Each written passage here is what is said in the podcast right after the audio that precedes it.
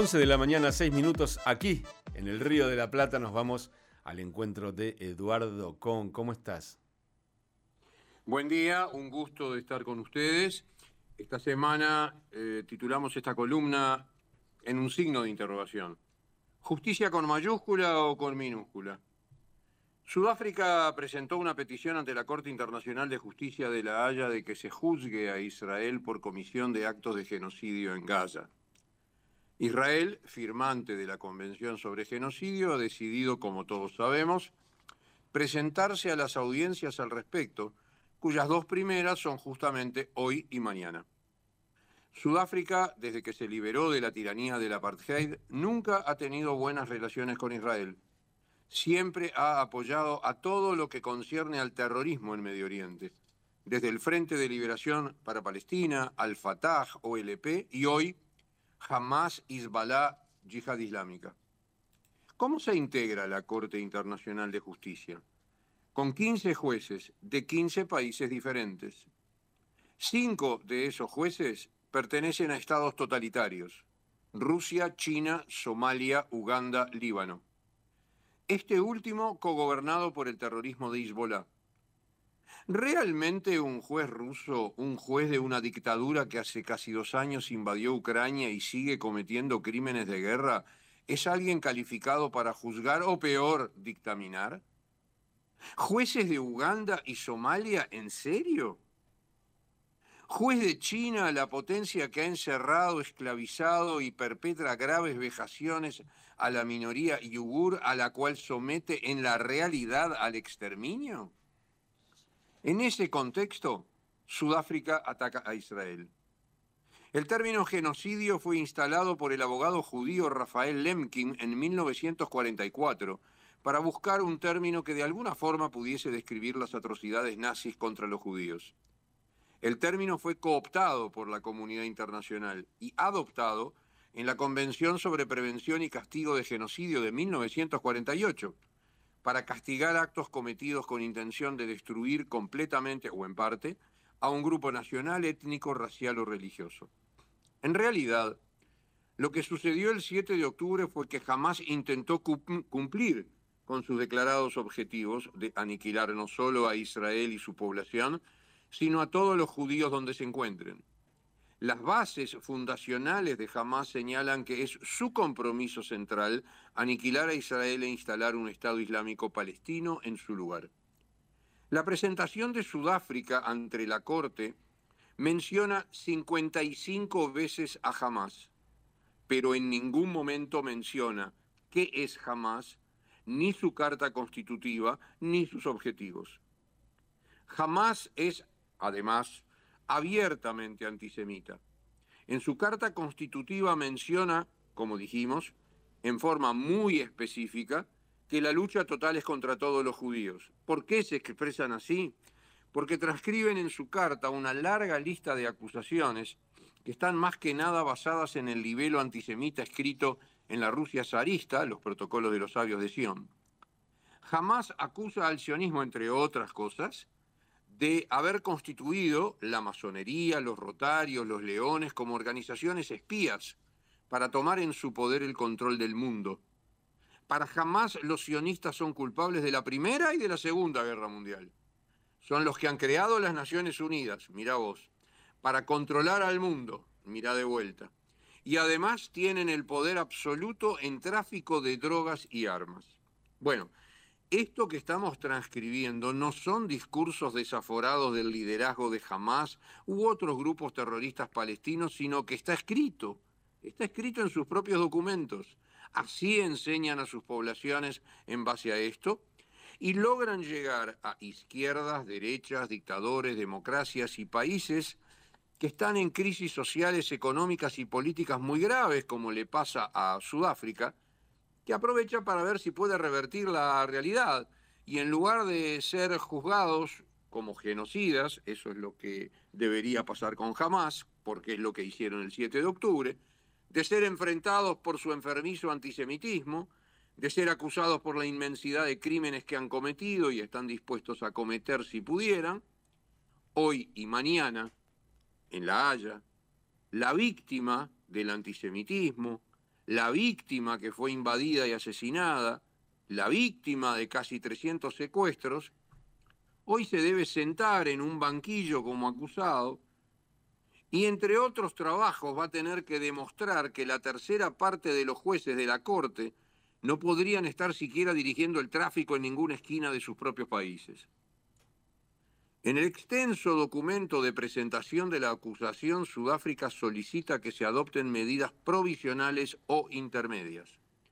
Su intención es que el tribunal ordene a Israel que detenga toda acción militar en Gaza, argumentando que existe, entre comillas, un riesgo plausible de que se produzca un genocidio, cierro comillas. O sea, mientras intenta demostrar algo que le va a llevar mucho más tiempo de lo que puede continuar la guerra de Israel contra Hamas, Sudáfrica intenta utilizar la plausibilidad de las acciones, términos que en derecho internacional pueden llevar a que un tribunal como la Corte exija la detención de hostilidades por el peligro máximo que las mismas están acarreando. Bueno, atención queridos amigos.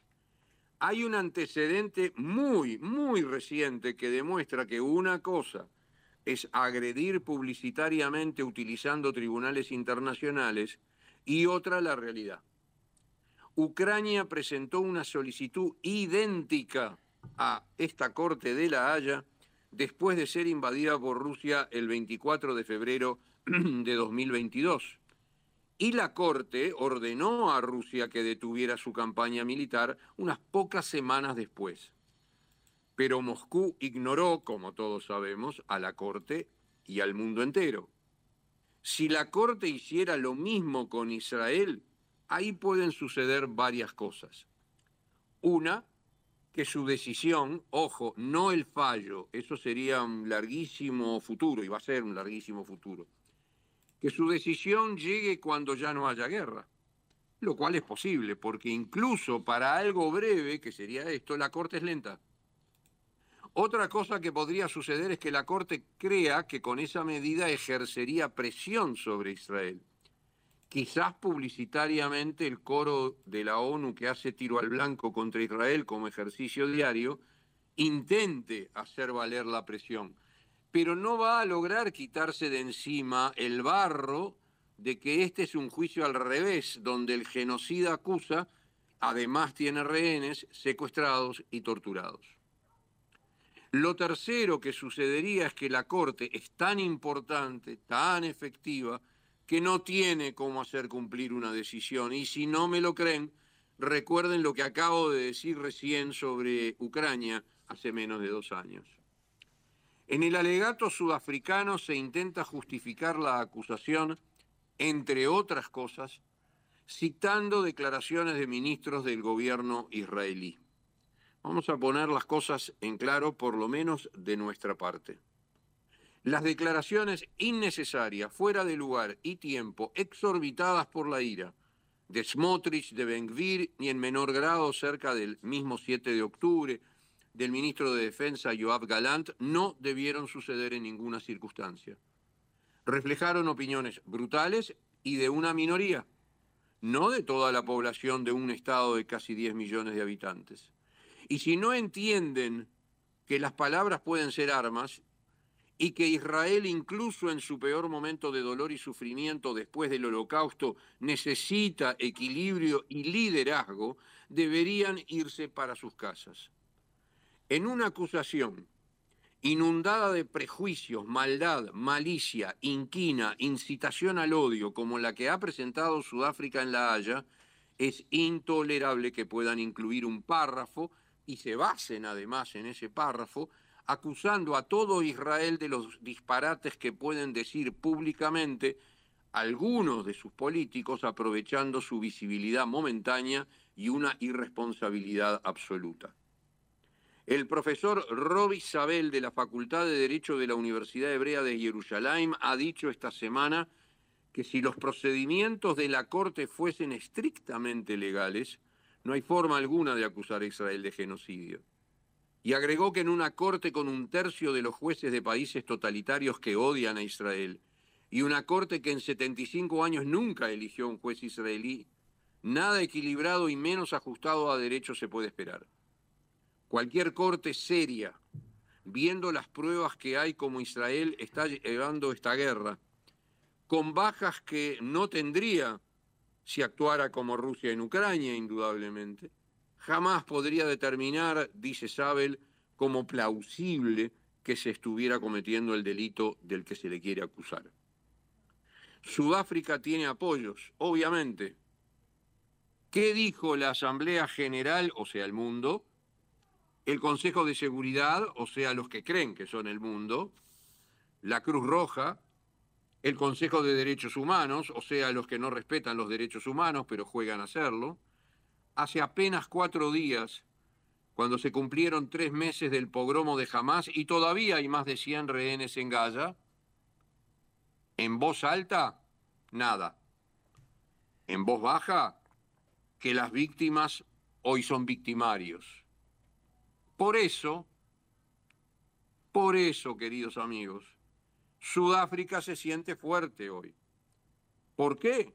Y porque está haciendo lo mismo que jamás, pero desde muy cómodos salones en la ciudad de La Haya. Como siempre, brillante y agradecidos estamos de poder escucharte cada semana, Eduardo. Te mandamos un abrazo gigante, que estés pasando un verano, aunque sea tranquilo, con todas las malas noticias, pero tranquilo, y que tengas mañana un Shabbat Shalom. Muchas gracias, Dani. Estamos pasando todos eh, un verano con la angustia de lo que pasa en Medio Oriente, pero tanto en el Río de la Plata como en el resto del mundo, con unos ataques de antisemitismo que serán motivo de otras columnas, sin ninguna duda. Que mañana todos tengan Shabbat Shalom y un abrazo enorme desde aquí, desde Montevideo, República Oriental del Uruguay. Abrazo gigante. Allí está Eduardo Conde la Bnei Brit, eh, desde la hermana República del Uruguay.